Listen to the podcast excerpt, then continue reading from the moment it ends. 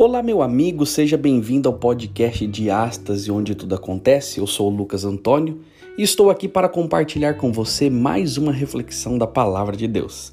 Antes, porém, quero lhe convidar a nos seguir no Instagram, no arroba diastase.podcast e assinar o nosso conteúdo na sua plataforma digital preferida.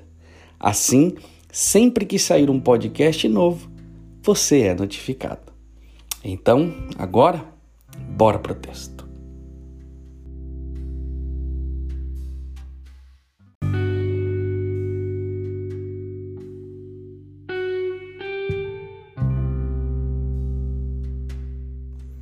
O texto de hoje está em 2 Coríntios, no capítulo 11, no verso 3, que diz assim: No entanto, temo que sua devoção pura e completa a Cristo seja corrompido de algum modo como Eva foi enganada pela astúcia da serpente.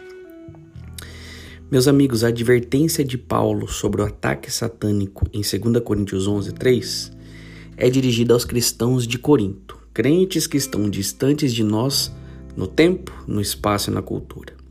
Além disso, muitas pessoas têm a ideia de que o único tipo de ataque demoníaco ou espiritual que existe é coisa dos exorcismos de Hollywood. Sabe como é?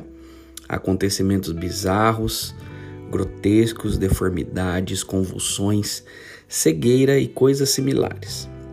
No entanto, a marca registrada do ataque do diabo não é bem conhecida para a maioria das pessoas. Trata-se de um ataque sutil. Ele tenta atrair-nos para longe da simplicidade da fé de Cristo, para longe da devoção completa que aceita sua autoridade divina. Tenho meditado nesse versículo em vários momentos da minha vida e com isso dei-me conta de que ele seja talvez uma das advertências mais significativas da Bíblia sobre a guerra espiritual. A principal investida de Satanás contra a experiência dos cristãos é fazer que nossa mente se afaste da devoção a Jesus Cristo por todo tipo de caminho, mesmo os que parecem sábios. Talvez você tenha passado por isso. Talvez seja o lugar onde esteja neste momento. Ou talvez tenha passado por isso no passado e sabe por experiência como coisas boas e até mesmo impressionantes podem desviá-lo da simples devoção a Jesus Cristo. Seja qual for o caso, esteja avisado. Sua mente é o alvo principal de Satanás. Esse tipo de ataque tem acontecido em tempos muito mais recentes do que os dias de Paulo. Se você gosta de história, sabe que muitas das ideias, processos e artefatos com os quais agora estamos familiarizados têm suas raízes na era conhecida como Renascimento ou Renascença. Foi um momento de grande criatividade e desenvolvimento das artes, nas ciências, forjado na bigorna do pensamento e da experiência europeia. Com o passar do tempo, os métodos e as ideias desse movimento se desenvolveram, sobretudo por responsabilidade de teólogos alemães. As raízes do Renascimento em um sistema conhecido como autocrítica, um sistema que fez fortes ataques à autoridade da Bíblia.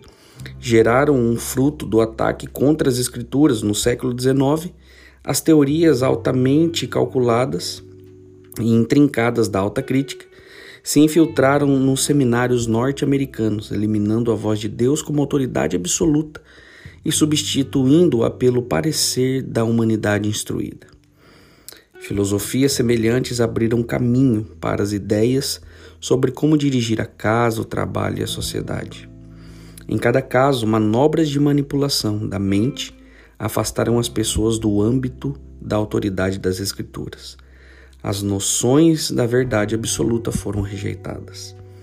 Espero que a partir dessa breve descrição você possa entender um exemplo da guerra invisível pela nossa mente.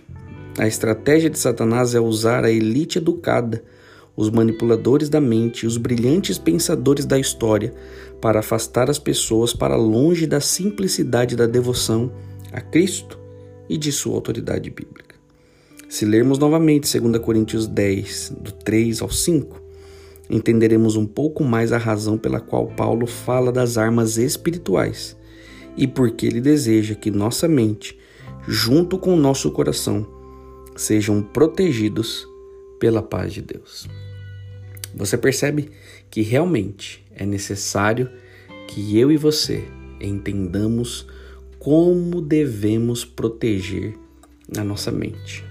A todo tempo nós somos atacados. Aquilo que a gente lê, aquilo que a gente vê, aquilo que a gente assiste, ouve, tudo vai ter um propósito.